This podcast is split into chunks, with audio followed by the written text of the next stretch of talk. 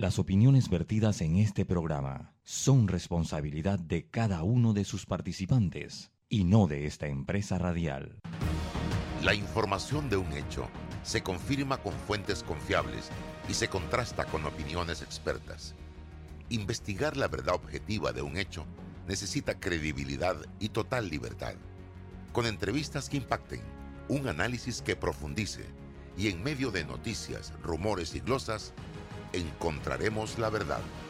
Presentamos a una voz contemple y un hombre que habla sin rodeos con Álvaro Alvarado por Omega Estéreo. Bienvenidos.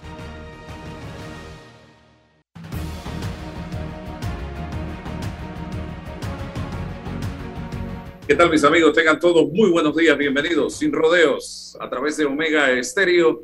Total cobertura nacional y mucho más allá. También a través de todas nuestras redes sociales, Instagram, TikTok, YouTube. Estamos en Twitter, estamos en Facebook, en fanpage y en eh, todas las redes sociales en este preciso momento. Señoras y señores, eh, hoy vamos a tener a don César Ruilova, a don Publio de Gracia, director general de ingresos, conversando con nosotros en el programa. Y yo quiero felicitar lo que está haciendo eh, Publio de Gracia, una especie de tour periodístico o informativo a través de todos los medios de comunicación con el propósito de hacer docencia ante eh, los nuevos retos que enfrentamos con eh, la facturación electrónica, estimados amigos que me escuchan a través de, los, de las redes sociales y de Omega Estéreo.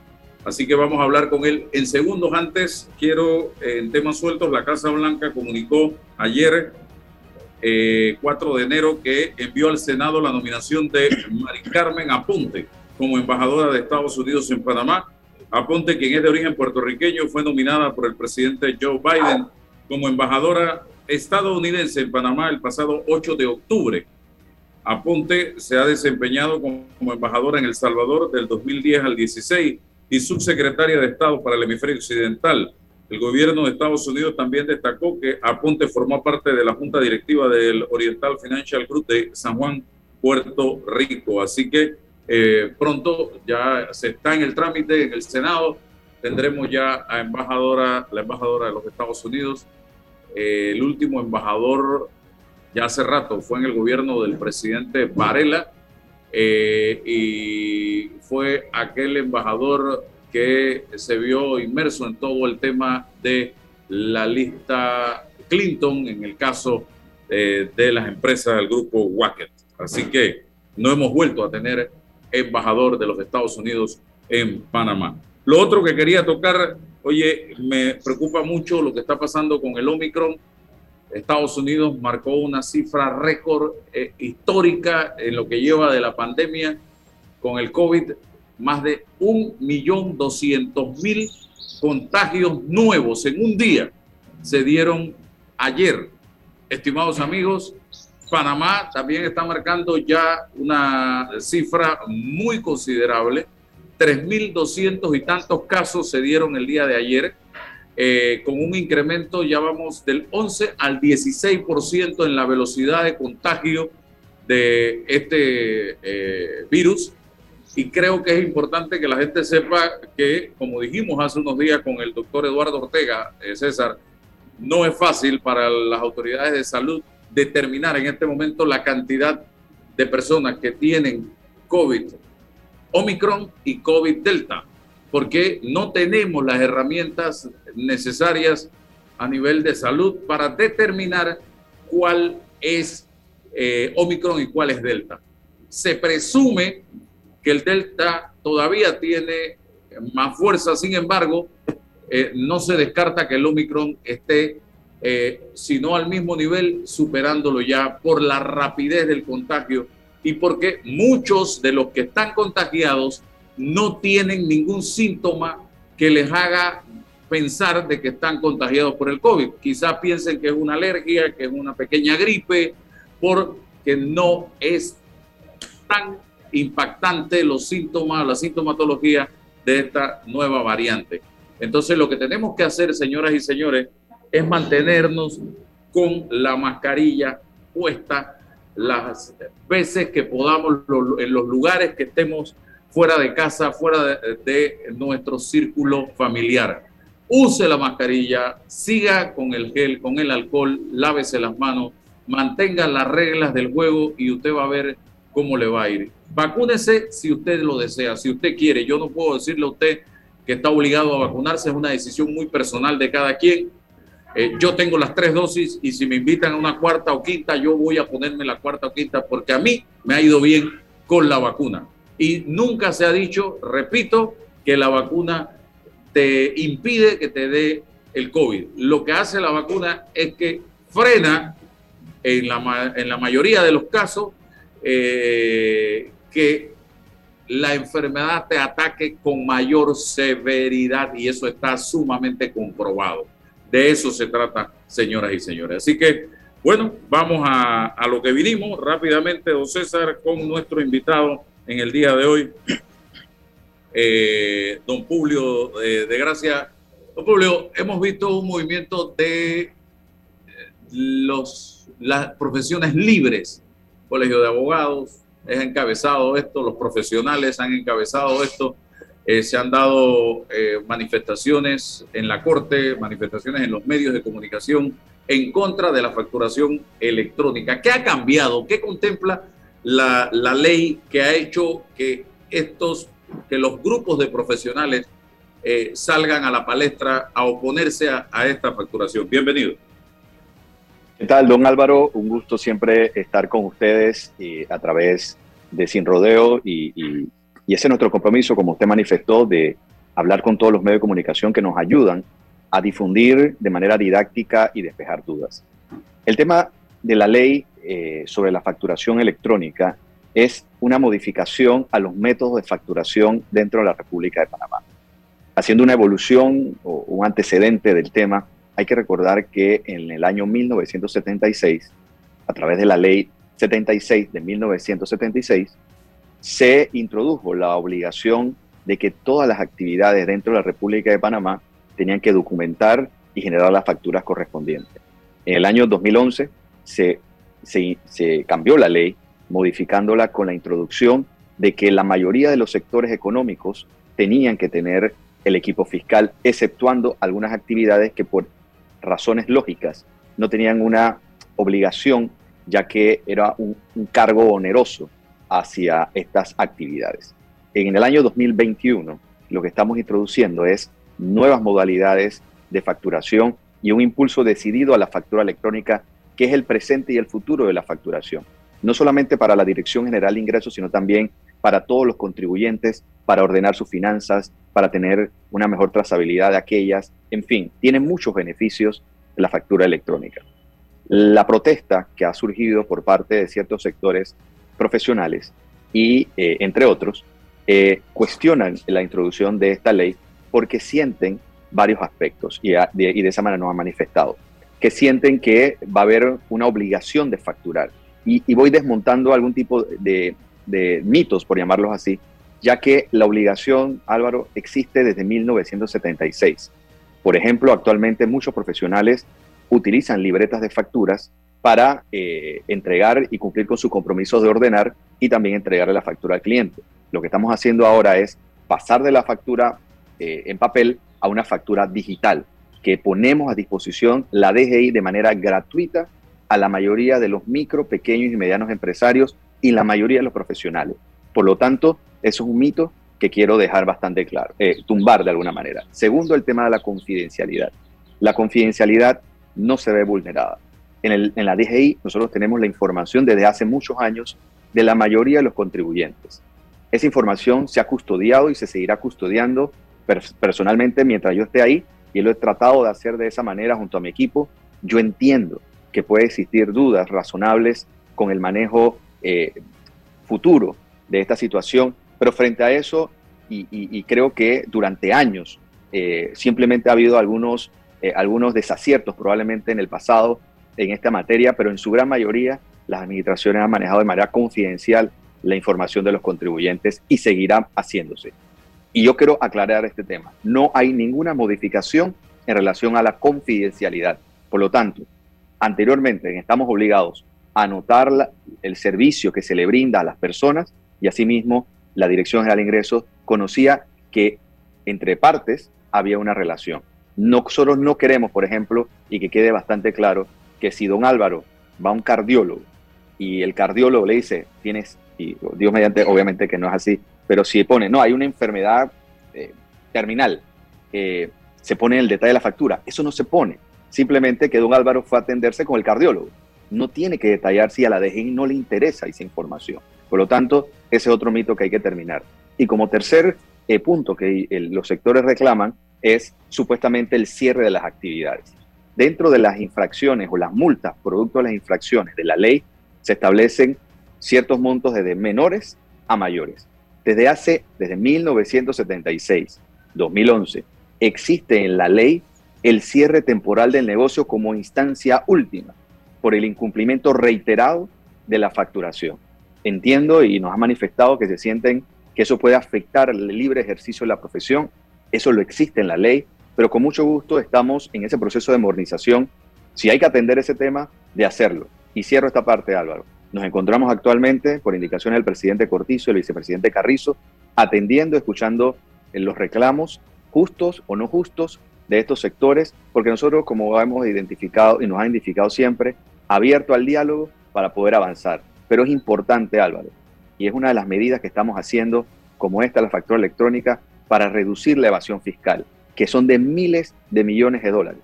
Porque lamentablemente, por desconocimiento o conocimiento, muchas personas en Panamá lamentablemente evaden al fisco panameño y estamos tratando de cerrar esas ventanas para poder recaudar el bienestar de todos los panameños y panameñas.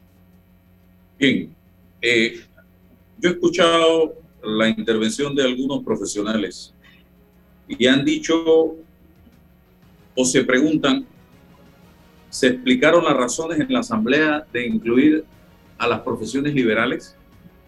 Los sectores que se manifiestan reclaman precisamente que esta norma se aprobó a tambor batiente sin la participación de los sectores de los profesionales liberales.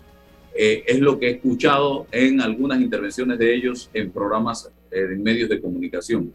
Y aprovecho la palabra confidencialidad de la que usted habló, porque en materia de ingresos, de impuestos, debe existir. Esto es como secreto de confesión sin embargo, aquí en el 2009 al 2014 vimos cómo en los medios se exhibía a gente que tenía problemas de impuestos con nombre, apellido y empresas. Cómo se persiguió gente por temas políticos a través de la DGI. Esto no lo vemos hoy día. Lo hemos visto a usted ir en dos ocasiones de manera silenciosa, correcta, al Ministerio Público a presentar sendas querellas eh, o demandas contra no sabemos quién, em, se dice empresas que supuestamente cayeron en el tema de la evasión de impuestos. Pero es otro escenario totalmente diferente al que vivimos en esa época del 2009 al 2014. Adelante, don Julio.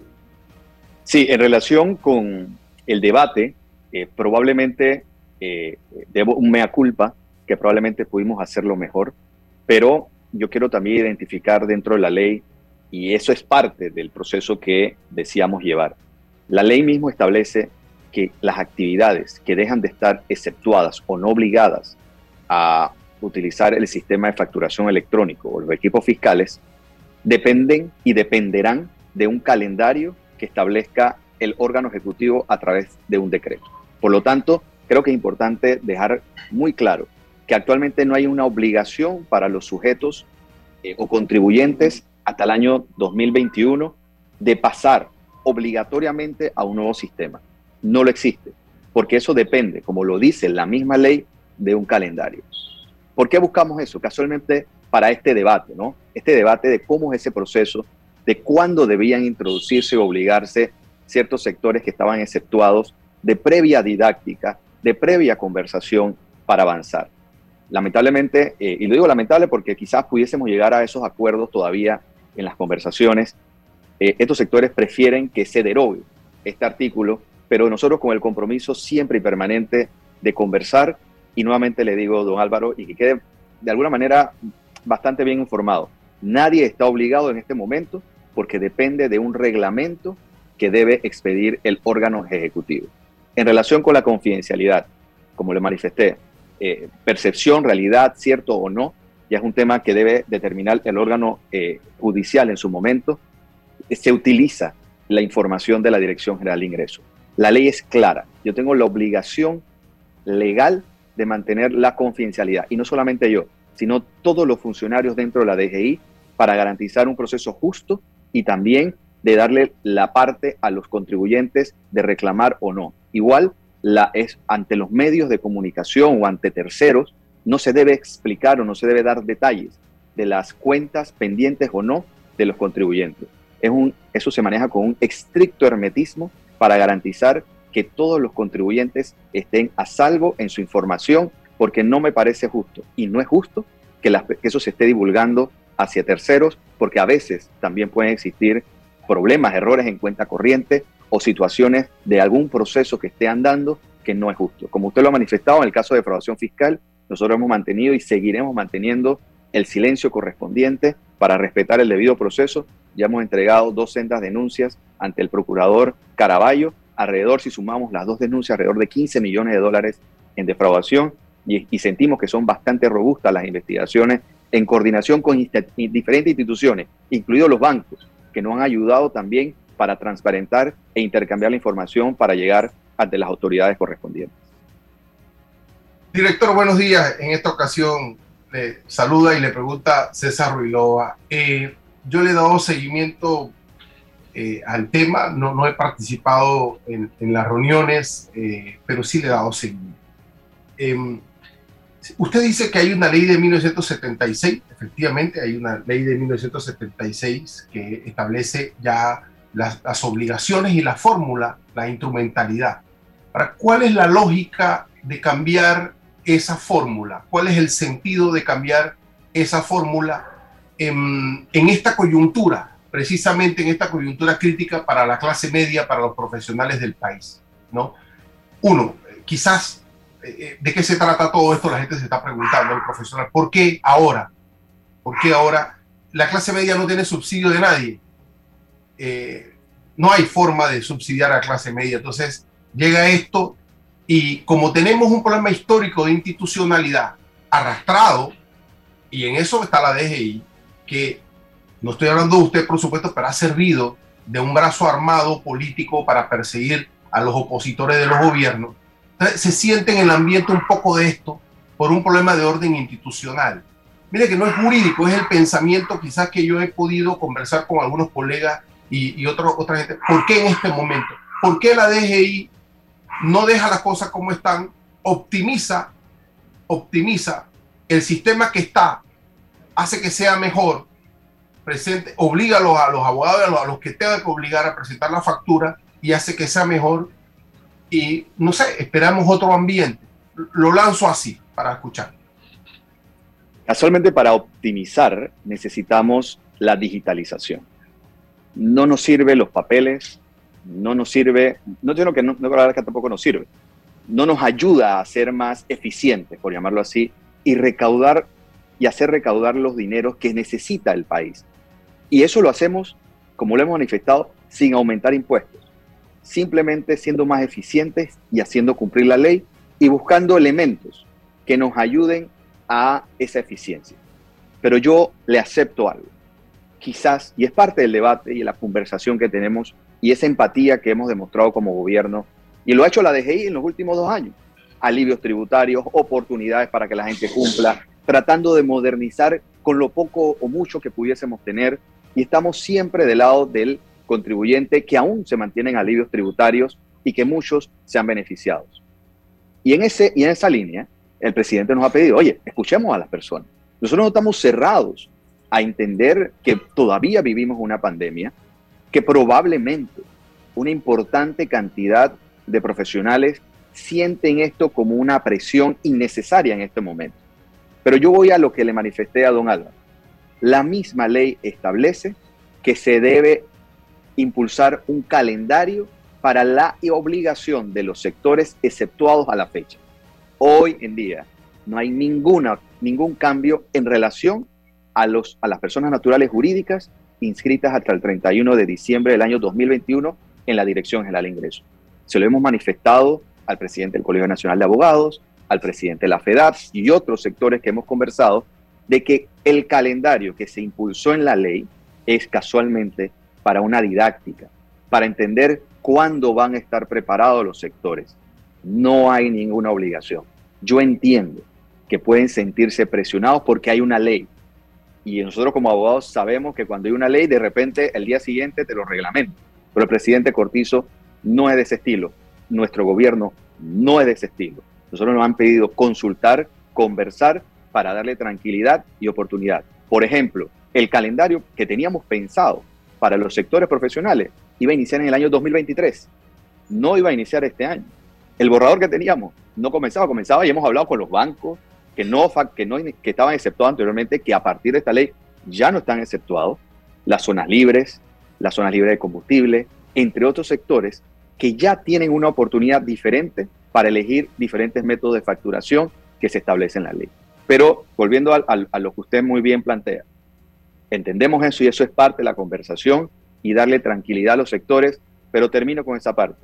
Para ser eficiente y darle dinamismo a la recaudación, necesitamos transformarnos mucho más. Ser digitales en la información y en el uso de la data, porque presidente Ruilova, importante, para, esto no es solo un tema de recaudar, también es un tema de devoluciones de impuestos también un tema de trazabilidad. Por ejemplo, luego de esta entrevista, si usted y yo, igual pudiésemos tener algún tipo de diferencia en la conversación, debate. Ah, pero bueno, ya Julio quiere investigar a alguien. El director tiene esa facultad. Pero eso no puede existir. O sea, yo no quiero, porque yo tampoco no quiero decir que yo soy perfecto y no lo soy, soy muy imperfecto. Pero el, no podemos dejar opciones de, de, de, personalismo o para nadie que en el futuro quiera seguir utilizando una dirección general de ingresos para perseguir porque me caiga mal. Ahora se va a institucionalizar el uso de la data, que la data a través de la inteligencia artificial, a través de la big data, nos determinen cuándo hay que hacer una auditoría y no queda discreción de, un auditor o de un director para hacer eso. Así que esto nos va a ayudar mucho y va a producir una transformación increíble de la administración tributaria. Permítame, Álvaro, eh, eh, director, hoy em, ya pues el, Colegio de Abogados con, la FEDAP ha presentado una acción eh, de inconstitucionalidad. No sé si usted ha tenido la oportunidad de, eh, tener acceso a ese documento, a ese análisis jurídico, a esas reflexiones. Uno, entiendo eh, también que el MAC está por presentar unas reflexiones a través del, del profesor Bután. Yo leí unas reflexiones que él realizó sobre la diferencia entre las profesiones liberales y lo que es el comerciante propiamente tal. Es una reflexión ya sustantiva. No, no sé si ha tenido oportunidad de, leer esas reflexiones. Y adicional, entiendo, no sé, que creo que en la Asamblea, eh, bajo la égida de la, diputada Zulay Rodríguez, hay un proyecto, un anteproyecto que pretende eliminar de la ley eh, la posibilidad de la facturación electrónica. No sé si ha tenido oportunidad de ese documento. O sea, e, esa retroalimentación, usted es abogado también, pudiese ayudar a, buscar soluciones equilibradas de todo esto. Antes de, que, antes de que la Corte se pronuncie y antes que la Asamblea se pronuncie. Mire, eso es lo bonito de un Estado de Derecho y, que la, y confiar en las instituciones.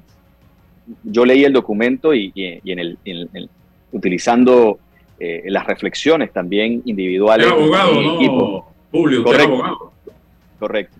Hemos revisado y, hemos, y hemos eh, eh, recibido y he conversado con algunos directores anteriores, casualmente también, quiero agradecerles por, por la información y, el apoyo de alguna manera, porque por ejemplo hay que recordar que este tema de factura electrónica lo inició la administración anterior eh, del gobierno del presidente Varela con el licenciado Publio Cortés, el impulso de la factura electrónica y que nos tocó de manera responsable continuarlo. Eso es parte de la responsabilidad de gobiernos de darle continuidad a los proyectos positivos y buenos y que se haya invertido. Entonces, hay algo en este tema de, la, del, de las reflexiones presentadas ante la Corte Suprema de Justicia eh, de verdad, personalmente no comparto muchos temas. Comparto quizás más que todo eh, la parte un poco más eh, social, por llamarlo así, ¿no?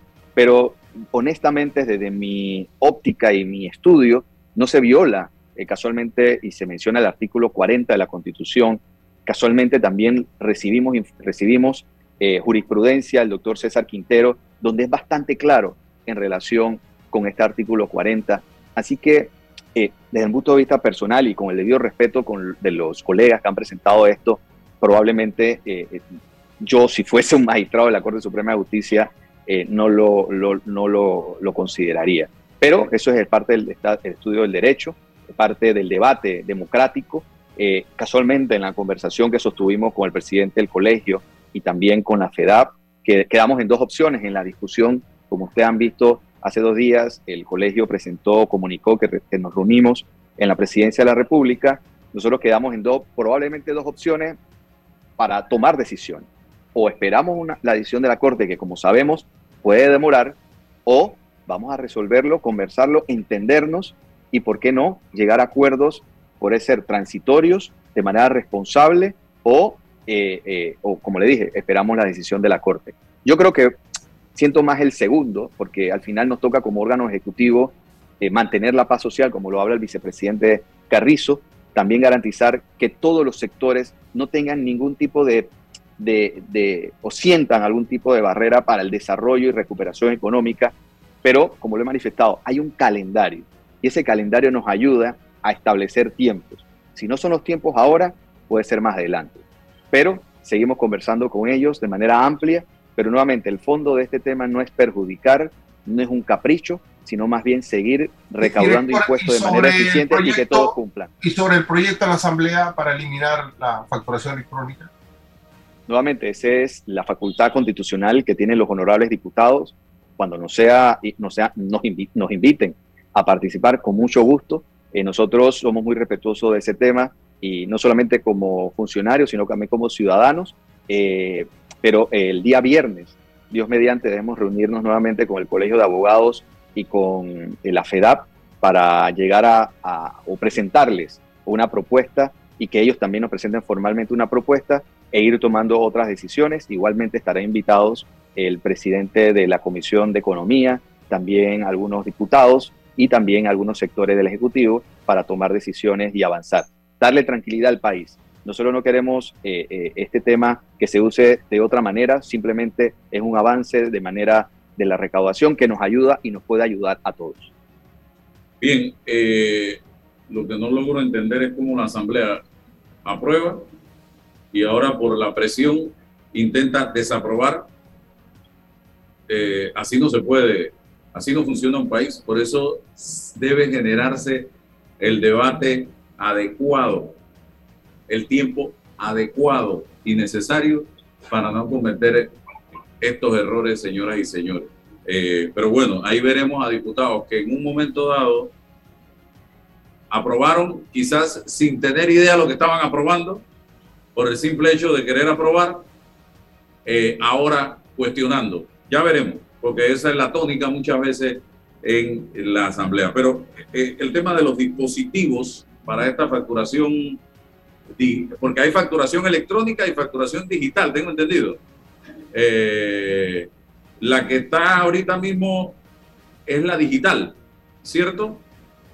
Ok, hay, hasta el año 2021, por llamarlo así, el año 2021 avanzamos en la masificación voluntaria de la factura electrónica. En junio del año 2021 introducimos cambios a través de decretos y reglamentos donde obligamos a través de la, del decreto a los que usan equipo fiscal a introducir un dispositivo de transmisión para conectar a la Dirección General de Ingresos. Eso, con la actual ley, se mantiene igual. También hay dudas al respecto, ¿no? No tienen que hacer una inversión en ese tema.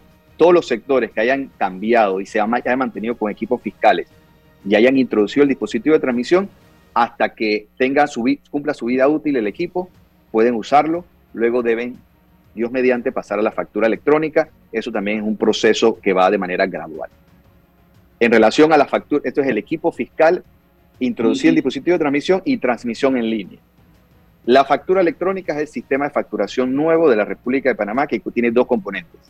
El facturador gratuito y la factura electrónica a través de los proveedores, proveedores autorizados calificados. La factura electrónica son hasta 200 facturas mensuales que de manera gratuita el Estado panameño, a través de la Dirección General de Ingresos, le da a las personas que facturen menos de esa factura y hasta un millón de ingresos al año. Los que sobrepasen esa cantidad, o si también los que quieren sentirse más seguros y contratar a un proveedor autorizado calificado, a la fecha ya hay seis proveedores autorizados calificados.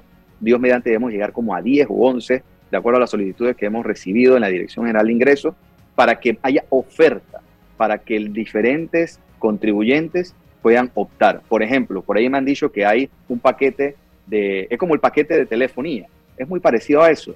Por ejemplo, yo pago 130 dólares anuales y tengo derecho a 3.000 facturas anuales. Eso es lo que vamos a ver y es lo que hacen la mayoría de los países en el mundo.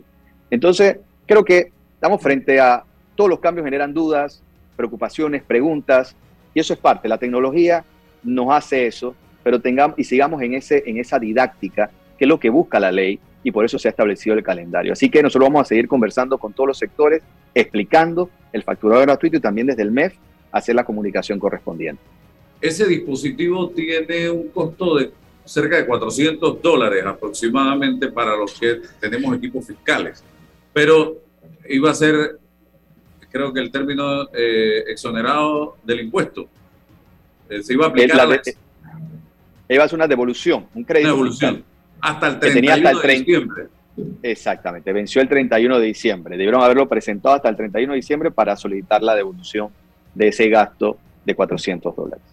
¿Eso se mantiene o, pudiera ser reconsiderado en medio de, de la docencia que se está haciendo y las dudas que han surgido en este momento? Casualmente estamos conversando el tema, eh, probablemente tomando en consideración este debate, que al final yo lo veo de manera positiva, porque estamos hablando del tema. Entonces es una manera de, que los ciudadanos obligados conozcan más al respecto. Así que sí, nosotros vamos a considerar ese tema porque tuvimos una alta eh, eh, eh, personas o contribuyentes que llegaron a la dirección del ingreso con largas filas para solicitar este crédito. Así que vamos a considerar, vamos a revisar cuántos quedan de esos que han solicitado, el, han introducido el dispositivo de transmisión para tomar una decisión, pero yo creo que puede ser bastante positivo de por lo menos extenderle un par de meses más. Ok, lo otro que quería preguntarle eh, no hay riesgo, me dice un profesional aquí, que la base de datos con información de los clientes, de los profesionales, termine en manos de eh, gente como terminó Pandora Paper o Panama Paper? Digo, eso es un riesgo que, que hay que reducir no solamente en la DGI, sino en las instituciones públicas y privadas. Eso es lo nuevo en estos tiempos, ¿no? Nosotros, cita adelanto Álvaro, que a través del ministro de Economía y Finanzas y también la viceministra Enelda Medrano, estamos en conversaciones con importantes empresas para el fortalecimiento de nuestras capacidades y nuestra infraestructura. Parte del cambio, y esto no, por eso es un capricho, sino es parte de una evolución que tiene un sentido de lógica y el Ministerio de Economía y Finanzas, Dios mediante este año, debe reforzar no solamente en capacidad, sino también en seguridad el uso, el manejo de la tecnología. Claro, cualquier tecnología, Álvaro, cualquiera, puede ser vulnerada. Lo que hay que hacer es tener la seguridad correspondiente para garantizar eso. Pero nosotros vamos a utilizar la más alta tecnología para garantizar que los panameños y panameñas, así como va a tener el registro de beneficiario final también, sea seguro y que esté eh, dotado para cualquier amenaza que pueda recibir. Un abogado me dice, pregúntale al licenciado cuál ha sido la experiencia de países como Brasil y Ecuador en el tema de la facturación electrónica y las profesiones liberales. Yo, probablemente fue Juan Carlos esa pregunta porque lo conversamos. Eh, y casualmente en la discusión yo le decía, mira Juan Carlos, la mayoría de los países en el mundo incluyen a las profesiones liberales en materia del uso de la factura electrónica. Y él me, él me dice, Julio, pero Brasil y Ecuador no. Pero bueno, la mayoría de los países sí incluyen las profesiones liberales. Pero nuevamente, eh, Álvaro y a los que nos están viendo y escuchando, yo entiendo y el gobierno entiende las dudas, preocupaciones y parte de eso, nuevamente insisto, es la indicación en la ley de crear un calendario previas conversaciones con los diferentes sectores. Así que creo que, no creo, sé que hay una oportunidad, como lo hemos hecho ahora, no solamente porque está el tema en el tapete, sino que es parte del compromiso de seguir conversando con todos. Hemos hablado con la asociación bancaria, con la zona libre, hemos hablado también con los contadores, arquitectos, ingenieros, con los teatristas. El día de hoy tengo una reunión con CONEP y vamos a ir los odontólogos, si no me equivoco, en un par de días para conversar con todos, explicar, salvar dudas y, por qué no, también llevarnos ideas para mejorar una ley o un decreto que podamos expedir.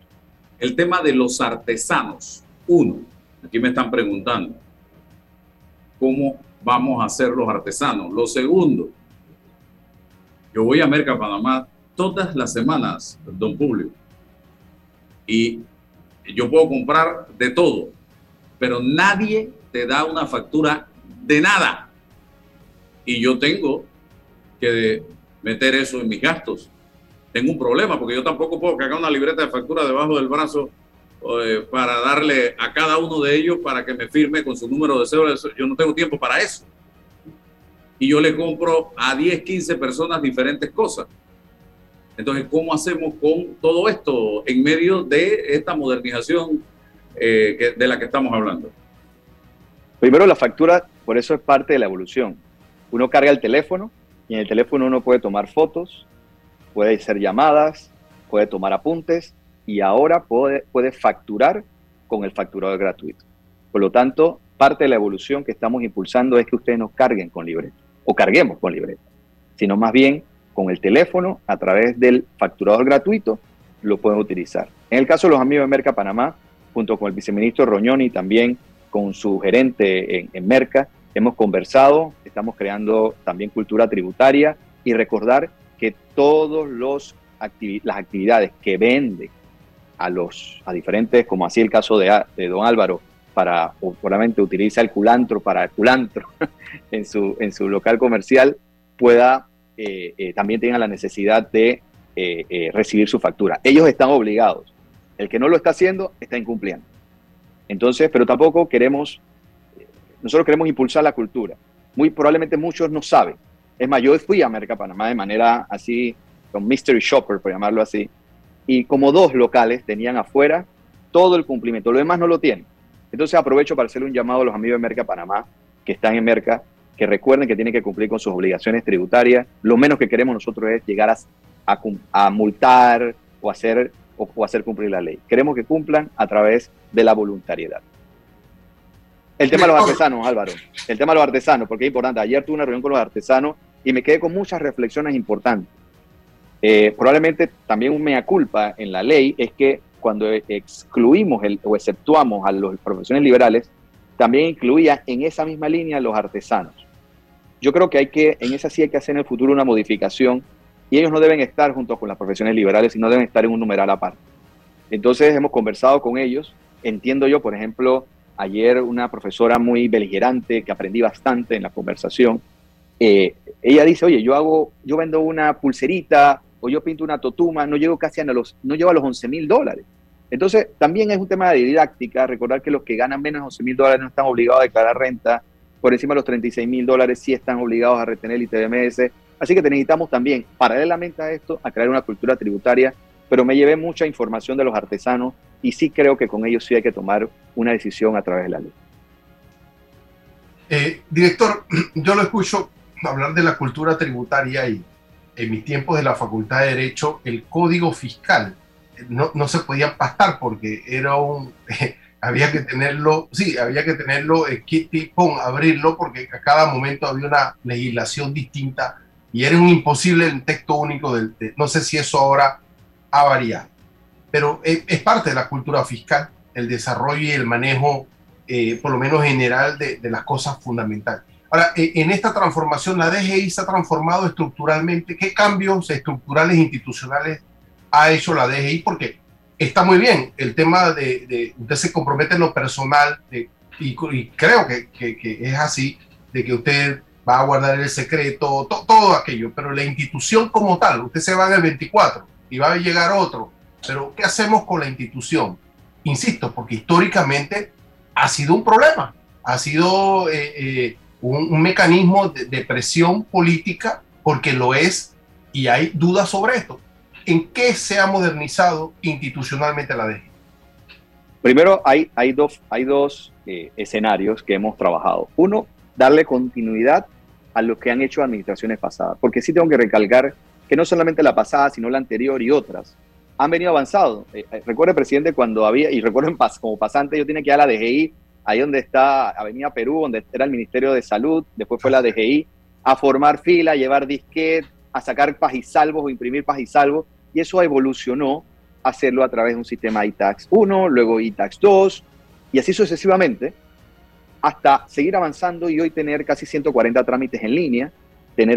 Por ejemplo, recientemente sacamos el certificado de residencia fiscal en línea, que ya no tienes que solicitarlo físicamente, sino todo es a través del sistema. Es un avance muy importante. Las citas, por ejemplo, hemos visto que a finales del año, del año pasado, en diciembre, siempre las largas filas cuando se vencen algunos impuestos, muchos de ellos no saben que pueden hacer todo eso a través del sistema y pagarlo con tarjeta de crédito.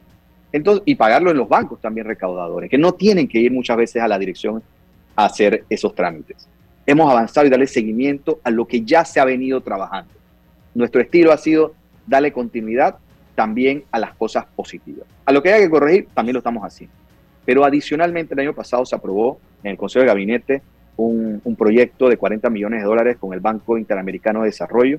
Este año debemos ver más, de manera más tangible, los avances, casualmente muy de la mano en mejorar la factura electrónica en relación al facturador gratuito. Por ejemplo, en un par de meses debemos tener ya un app exclusivo como facturador gratuito también el registro único de contribuyentes, hemos visto duplicidades que existen, que también vamos a trabajar en una modernización del registro único de contribuyentes.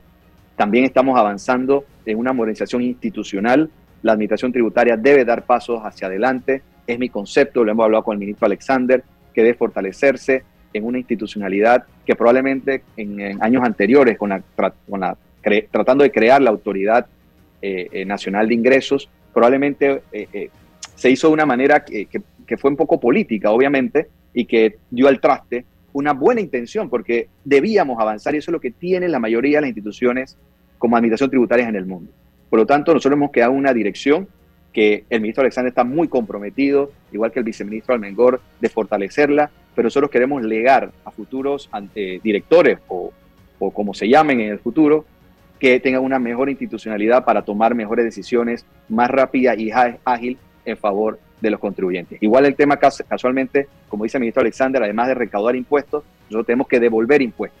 Y hemos, como le he dicho anteriormente, pudimos detectar de solicitud de devolución de impuestos en 1998 que no habían sido tramitadas. Hemos impulsado eso, igual que el impuesto de la exoneración de inmueble, que sabemos que hay algunos retrasos, donaciones que hemos tenido con la COVID, un impresionante aumento de solicitud de donaciones. Tenemos que seguir institucionalizando, fortalecimiento, y es ahí donde vamos nuevamente a la optimización. Mientras más datos tengamos, más interoperabilidad entre instituciones, pero eso se hace a través de datos, vamos a poder brindar un mejor servicio y ser más eficientes. Señor Publio, eh, el tema hotelero a nivel nacional, todos los hoteles del país han entrado por este tema de la facturación o se está revisando eso desde la Dirección General de Ingresos? Los hoteles están desde hace rato obligados a tener equipos fiscales. Eh, hemos detectado lamentablemente, eh, casualmente mandamos un, en nuestro proyecto de compradores eh, ocultos, por llamarlo así, a, a, hoteles exclusivos en áreas del país donde detectamos que ni siquiera le dan una factura en papel a los, a los usuarios. Entonces, Hemos hablado con Apatel, hemos hablado también con el ministro de Turismo, de que nos ayuden a recordar eh, que es importante que todos tenemos que cumplir con las obligaciones tributarias. Igual, tuvimos recientemente en Isla Colón, que tiene magníficos hoteles, una infraestructura hotelera que va, que, está en crecimiento. Hay una inversión, como lo manifestó el presidente de la República, en la reparación de las calles de Isla Colón.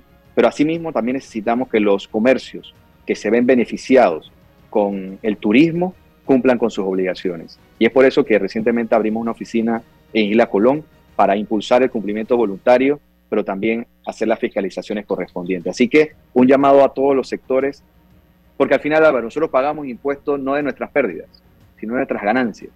Así que si pierden, obviamente la declaración a veces hasta te devuelve plata. Pero si te declaras y tienes un ingreso que tienes que pagar, hay que cumplirlo. Eso es parte de vivir en bienestar. Álvaro, y como lo hemos hablado todo el mundo, la palabra impuesto habla, ya con el nombre nos genera molestia. Y es allí donde tenemos que garantizar que el impuesto nos ayuda a tener una mejor sociedad y oportunidad de bienestar. Ojalá sea así, don Julio, porque el problema está en que hemos escuchado en el pasado la danza de millones de dólares de nuestros impuestos que quedan en el bolsillo de políticos que solamente laboran cinco años y más nunca vuelven a trabajar. Y eso es lo que hace que mucha gente diga pagar impuestos para que se roben nuestro dinero. Ese es el gran problema que hace que en Panamá no exista una cultura de impuestos. Y el otro, que no vemos, y, esto va de la mano una cosa con la otra, que fue primero el huevo o la gallina, no vemos infraestructuras en materia de educación adecuadas, en materia de salud adecuada, en materia de carreteras adecuadas, eh, en fin. Entonces la gente dice, pago impuestos, pero mira lo que veo en comparación con otros países donde sí se paga impuestos y la gente dice, pero recibo un buen servicio de salud, recibo una buena educación. Hay países donde ni siquiera hay educación particular, toda la educación es pública a raíz del pago de los impuestos, recibo una eh, buena eh, salud en todas las instalaciones de salud del país, carreteras en buen estado, autopistas, en fin. ¿Llegaremos a esto, don Julio? Mira, al final no quiero salvar o excluirme de esa responsabilidad y de ese servicio y de, de ese compromiso que tenemos no solamente como servidores, sino como ciudadanos. Tenemos que ser más beligerantes, exigirle a nuestras autoridades rendición de cuentas hoy, mañana y siempre. Nosotros en la dirección, parte del proceso de modernización, queremos también hacerle llegar, como hacen otros países anualmente, que cada contribuyente sepa cuánto contribuyó al Producto Interno Bruto del año, cuánto contribuyó con diferentes inversiones o gastos en la administración pública. Es parte también del proceso para sensibilizar aún más a los contribuyentes. Yo entiendo su preocupación, su molestia y también de, de todos los sectores ciudadanos. Tenemos que visibilizar más allá lo que uno paga, pero también una crítica constructiva. Panamá tiene una de las presiones tributarias más bajas del mundo. Es decir, aquí se paga muy poco impuesto, muy poco porque estamos bendecidos también por tener, tenemos el canal de Panamá que nos ayuda a nosotros y, recordar que, y eso a veces nos falta contar, y a nos, principalmente a los jóvenes, de la lucha, no solamente de los, de los, de los tratados, sino también antes también de ese tema, eh, a través del alpinismo generacional, y hemos tenido beneficios. Tenemos también el ITBMS, IVA en otro país más bajo de la región, así que tenemos ventajas, pero también una ventaja es que muchos panameños y panameñas que pueden cumplir con obligaciones tributarias no lo hacen o no se inscriben. Y mientras más panameños y panameñas lo hagamos, vamos a tener más ingresos y también, aunque tenemos el derecho, pero fortalecer nuestro derecho a protestar. Porque si yo pago, debo exigir y tengo el derecho a exigir que se cumplan y que mis dineros se utilicen en el mejor de los sentidos. Última pregunta, don Julio. Si Juan y María compran una propiedad y con el pasar del tiempo Juan y María deciden traspasar o ceder la propiedad a una fundación propia de la familia, cuál es el trámite que hay que hacer y si tienen que pagar impuesto de ganancia por esa propiedad que de Juan y María está pasando a una fundación de Juan y María. Actualmente la ley sí los obliga a cumplir con el pago del impuesto de transferencia de inmueble, pero entiendo la, pregunta, entiendo y pudiésemos quizás considerar revisar ese tema, aunque también eh, las fundaciones, y, don César podrá eh, manifestarlo, que se utilizan también para crear estructuras eh, tributarias y que realmente a veces también se busca para eludir el pago de los impuestos. Pero yo, y hemos visto muchos de esos casos, por ejemplo, si Álvaro y su señora tienen una casa o una propiedad, pero han constituido una fundación donde quieren resguardar, quieren tener mejor, una mejor organización de sus activos, ¿por qué tienen que pagar impuestos si le estoy pasando de Álvaro a Álvaro? Entonces, es un tema que pudiese revisarse y poner condiciones. Yo siempre aspiro a que la ley no debe legislar contra los malos, sino más bien también beneficio de los buenos y sí cerrarle la brecha a cualquiera persona que quiera hacer algo incorrecto. Muchísimas gracias, don Publio. Siempre muy gentil de su parte atendiendo a los medios. Un gusto. Muchas gracias. Hasta luego. Saludos. Vamos a la pausa éxito, Vive el encanto de la Navidad con una cuenta de ahorros. Abre hoy tu cuenta de ahorro navideño en Caja de Ahorros desde 5 balboas semanales y recibe dos semanas gratis al abrirla sin libreta. Consulta los requisitos para mayores y menores de edad en nuestra página web. No te lo gastes todo. Caja de Ahorros, el banco de la familia panameña. Ver términos y condiciones en www.cajadeahorros.com.pa. Déjate llevar por la frescura del pollo melo, panameño como tú. Déjate llevar por la frescura del pollo melo. Variedad y calidad. Melo. Frescura de altos estándares. la calidad es una promesa para llevarte el pollo melo siempre fresco hasta tu mesa. Déjate llevar por la frescura del pollo melo. Por su sabor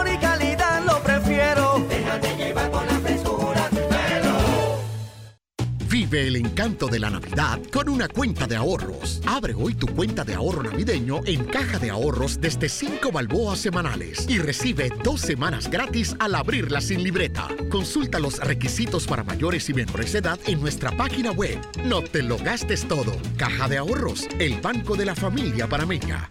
Ver términos y condiciones en www.cajadeahorros.com.pa. Bueno, me voy a comer con una estrella. Mm. Espérate, ¿y tu esposa sabe? Claro, ella sabe que la estrella del sabor es American Star. Y por eso en la casa comemos delicioso.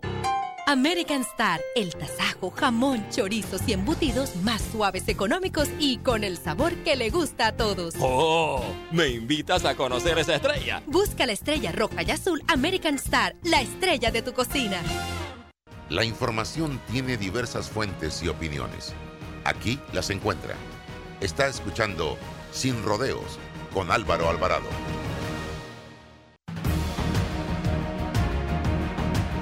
Adelante, señoras y señores. Y quiero hablarles brevemente en los minutos finales, don César, de una cifra que me impactó. más de 30 mil jóvenes estudiantes fracasaron el año 2021 en, las escuelas públicas y particulares del país. Cuando yo vi esa cifra, esto me, me llamó poderosamente la atención y yo me preguntaba, yo me preguntaba de dónde y cómo, explíquenme cómo es posible que 30 mil fracasos, 30 mil estudiantes hayan fracasado en un año donde la mayoría de las clases se dieron virtualmente. Donde el estudiante, y me perdona lo que voy a decir, tenía oportunidad de consultar el libro, porque estaba en la casa, y de consultar en Google. Y ni así dice que hubo fracasos hasta en artística y en educación física. Entonces yo preguntaba anoche en una pregunta abierta en las redes sociales, ¿a qué cree usted que se debe el fracaso de 30 mil estudiantes en el año 2021 en este país? Primero, esto refleja lo mal que estamos en materia educativa, señoras y señores. Mal. Y es una responsabilidad compartida. Aquí fracasa el estudiante, fracasa el padre de familia, me perdonan, pero el padre también fracasa. Fracasa el docente y fracasa el sistema, fracasa el Ministerio de Educación. Por eso hablo de una responsabilidad compartida. Y ver a partir del lunes pasado decenas, cientos, miles de estudiantes yendo a rehabilitar. Ahora le llaman, no sé cómo es la palabra que están utilizando, reválida. Da pena, señores. Y ver a padres de familia bravos en las escuelas, porque dice que tenían que formar fila y que tenían que hacer un trámite y que no sé qué. ¿Por qué? Yo creo que el padre de familia debe involucrarse mucho más en la educación de sus hijos. Yo creo que el padre de familia debe prestar más atención en el tema de enseñanza-aprendizaje de sus hijos. Yo sé que hay padres de familia que no tienen la capacidad, la preparación para hacerle frente a temas complejos en materia educativa, pero sí le puede dar el seguimiento a ese muchacho día a día, a ver qué te pusieron en la escuela, a ver qué tienes para mañana, a ver, ya hiciste la tarea. Yo tenía en casa, mi papá sexto grado estudió, no más de ahí, nada más llegó a sexto grado, don César, pero eso era como una gota de esa quebrada la roca. De lunes a domingo, a ver, ¿qué tiene para mañana? ¿A qué hora vas a estudiar? ¿Ya estudiaste? ¿Qué notas sacaste? ¿Cómo andan las cosas? Eso es importante porque eso le da el seguimiento al muchacho y una cultura de que tengo que hacer, de que tengo compromiso, de que tengo que tener disciplina. Pero el padre hoy se ha desconectado del estudiante y, y, todo lo deja en manos del maestro y el profesor. Y eso es un grave error.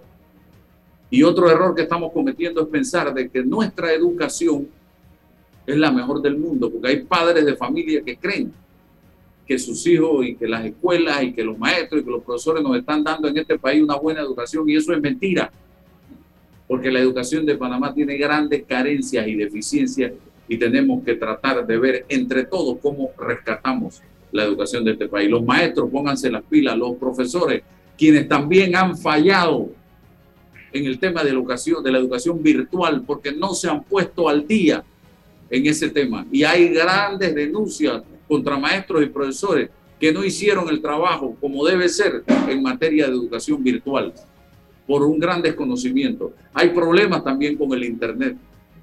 Hay problemas también con la ausencia de equipo en muchos hogares donde solamente había uno o dos celulares y habían cuatro o cinco estudiantes.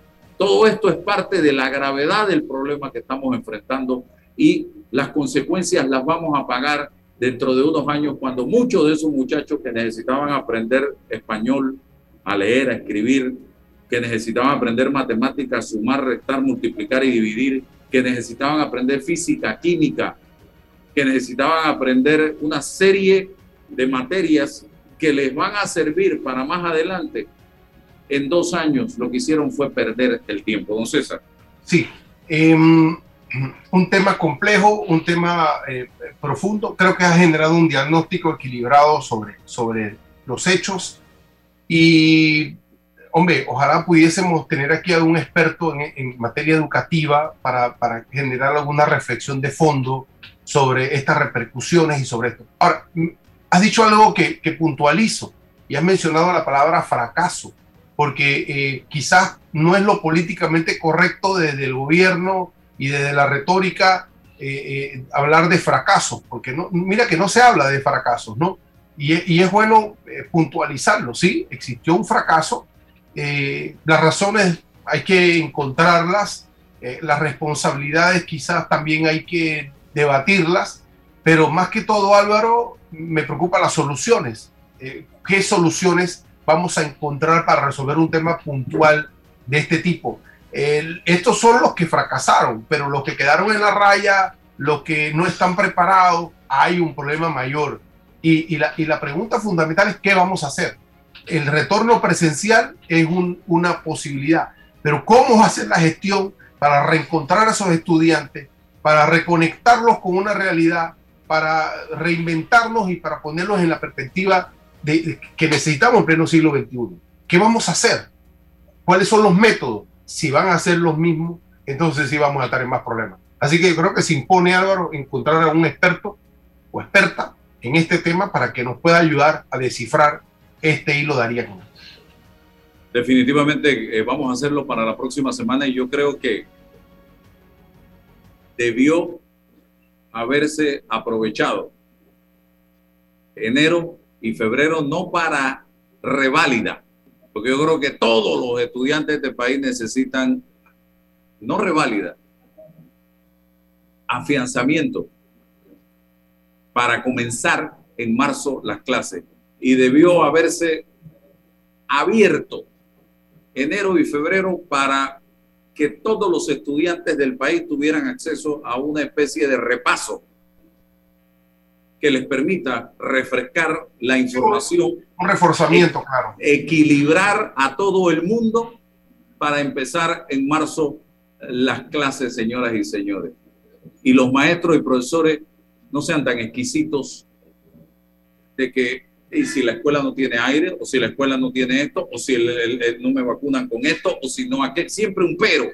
Yo creo que este momento no es el momento de los peros ni de las excusas, este es el momento de unir fuerzas, vamos a agarrarnos de las manos todos y vamos a salvar este barco que se llama educación, que está por correr el mismo destino que corrió el Titanic en su momento.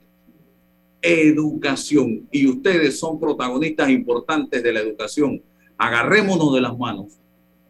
Dejemos atrás las excusas, los cuentos baratos y vamos a ver cómo entre todos, padres, docentes, administrativos, Ministerio de Educación y los propios estudiantes, echamos adelante y rescatamos este barco que se está hundiendo.